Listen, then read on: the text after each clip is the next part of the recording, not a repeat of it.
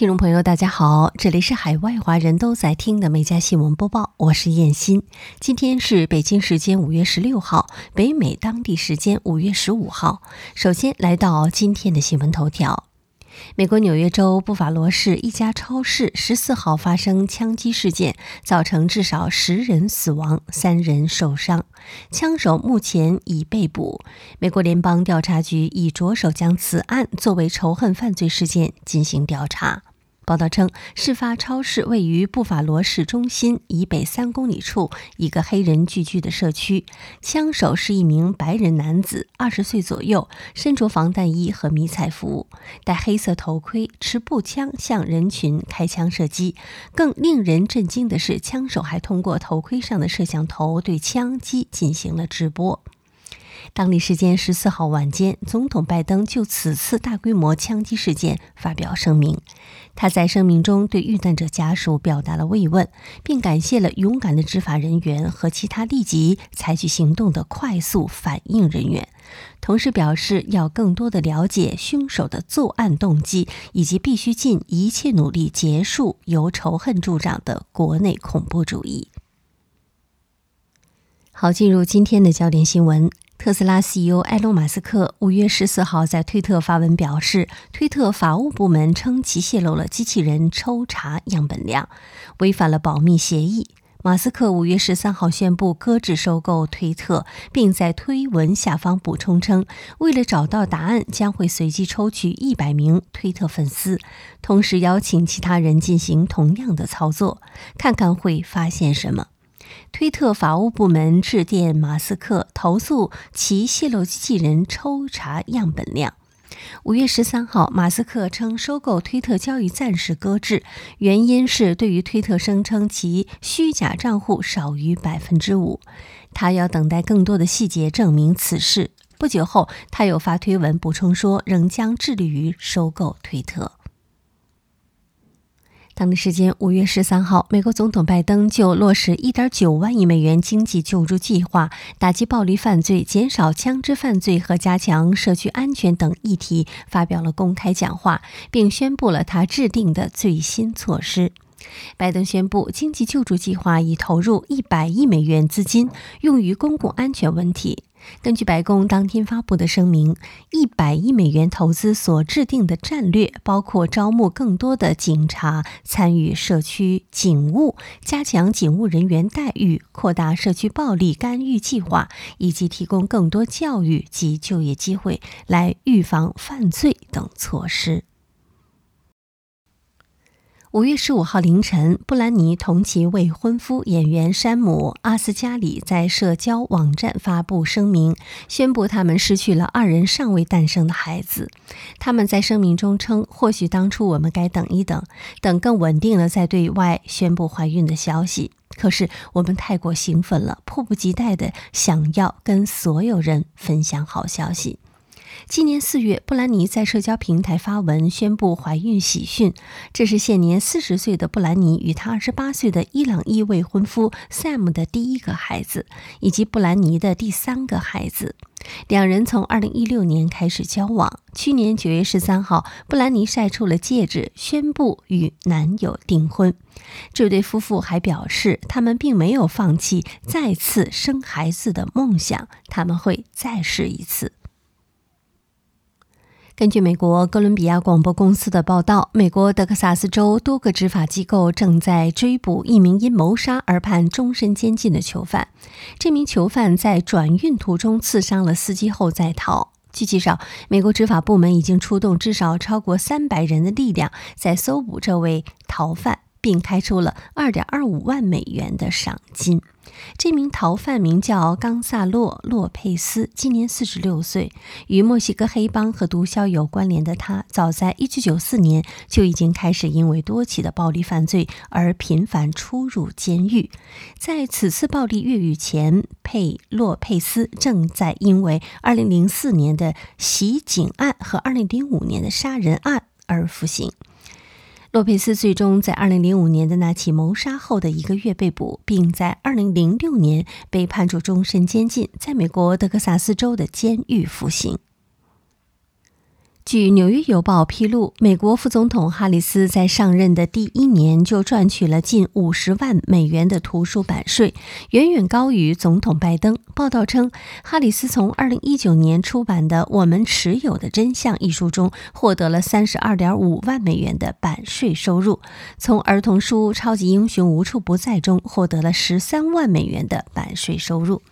这笔钱远远超过了拜登赚取的图书版税。纽约邮报称，拜登凭回忆录《答应我，爸爸》一书获得了版税收入为1.5万美元到5万美元之间。这本2018年出版的回忆录是关于拜登已故的儿子博拜登的。博拜登2015年因脑癌去世。经过公众在线投票评选，加拿大最大的城市多伦多市五月十四号宣布橡树获选为该市的官方市树。多伦多市长庄德利表示说：“橡树是多伦多城市森林的一个重要的组成部分，市树将会成为多伦多市官方标志物的一部分。官方标志物包括市旗、市徽以及市长在典礼等重要场合佩戴的全链等。”多伦多在四月二十一号到五月十号之间，面向当地居民开启评选市树的网上投票。列入候选名单的是市政府工作人员与原住民代表协商之后预定的四种树。桦树、枫树、橡树和松树，在最终收到的近一万一千份的投票中，橡树得票率为百分之四十七，其后依次为得票率百分之三十一的枫树，或百分之十四支持的桦树，以及得票百分之八的松树。据美国军事网报道，美国空军国民警卫队证实，一架 F 十六战斗机近日在南达科他州执行训练任务时滑出了跑道。据介绍，这架战斗机来自南达科他州苏福尔斯的一百一十一次战斗机联队。紧急救援人员事发后赶到现场，飞行员和机组人员安全。目前，空军国民警卫队正在调查这起事件。美国空军飞机今年已经发生一系列着陆事故和坠机事件。三月底，一架 F 十六战机在训练演习中坠毁在路易斯安那州的农村。就在这起事故发生的同一星期，一架 F 二十二起落架发生故障，导致了战斗机冲出了跑道，机腹受损。美国空军安全中心数据显示，二零二一年美国共发生了三起涉及 F 十六战斗机的事故，还有五起涉及 F 二十二战斗机。北京时间五月十五号，根据库里母校官方消息公布，库里正式完成了自己的最后一个学期课程，他成为二零二二届应届毕业生，并且成功的收获文学学士学位。库里的大学时期就读于戴维森学院。但他在结束大三赛季之后，于二零零九年参加 NBA 选秀，开启他的 NBA 生涯。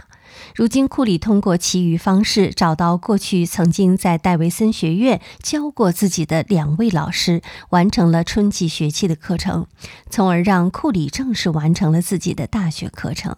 成为戴文森学院二零二二届社会学专业毕业生。据介绍，因为比赛原因，库里可能无法参加如此学位授予的仪式。不过，戴维森学院表示很期待库里之后有时间回到校园接受学位文凭。随着中期选举的临近，美国总统拜登继续对共和党进行尖锐的指责。在一场演讲中，拜登给前总统特朗普冠上了“伟大的 Mega 国王”的讽刺性绰号，批评他在位的时候财政赤字每年都在增加，同时强调自己在担任总统的第一年就让赤字减少了三千五百亿美元赤字。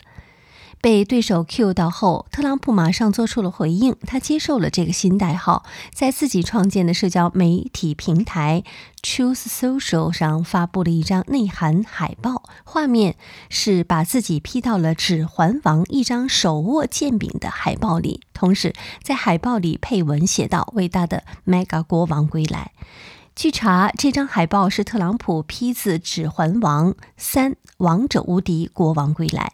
画面原来的头像是影片里的人族阿拉贡国王。据美国广播公司报道，当地时间五月十四号，美国威斯康星州密尔沃基市市长宣布对该市娱乐区内二十一岁以下人士实施两晚宵禁。警方称，违规者将会被逮捕并罚款六百九十一美元。当地时间十三号，不到十二小时内，密尔沃基市发生了十起枪击事件，造成三人死亡，二十五人受伤。报道称，十起枪击事件中，三起发生在费者论坛球馆附近。密尔沃基雄鹿队与波士顿凯尔特人队当晚在该球馆举行了第六场 NBA 季后赛。根据警方的介绍，晚九点左右，NBA 季后赛进行到最后一分钟时，多声枪响让正在观赛的球迷四散而逃，造成了三人受伤，一名十九岁男子随后被捕。据美国新闻周刊的报道，乌克兰武装部队总司令瓦列里扎卢日内十四号在脸书上爆出了乌军方内内部流传的。扑克通缉令上面印有俄官员信息和照片。他通过乌克兰语和英语两种语言介绍称，他们此举是效仿美国，希望让人们记住这些俄罗斯战犯和政客。美国陆军中央司令部当年曾向部队发放几副扑克牌，上面印有伊拉克萨达姆政权高级官员的信息。二零零三年，以美国为首的盟军推翻了萨达姆政权后，这些卡片被发布出来。卡片上包括被通缉官员的头衔、姓名，有时还包括他们在一些区域被发现的照片。全球糖果巨头马氏集团的日本公司近日宣布，旗下巧克力士力架因混入玻璃片，将会召回三百零一万块的产品，包括保质期到二零二三年一月八号和二月五号的士力架花生单个装、士力架一百八十克装、士力架迷你装，以及保质期到二零二三年一月八号的白士力架。该公司称，有顾客表示食用商品后牙齿脱落。调查后发现，竟有一块长约七毫米的玻璃片混入其中，因此决定收回同一生产线所生产的商品。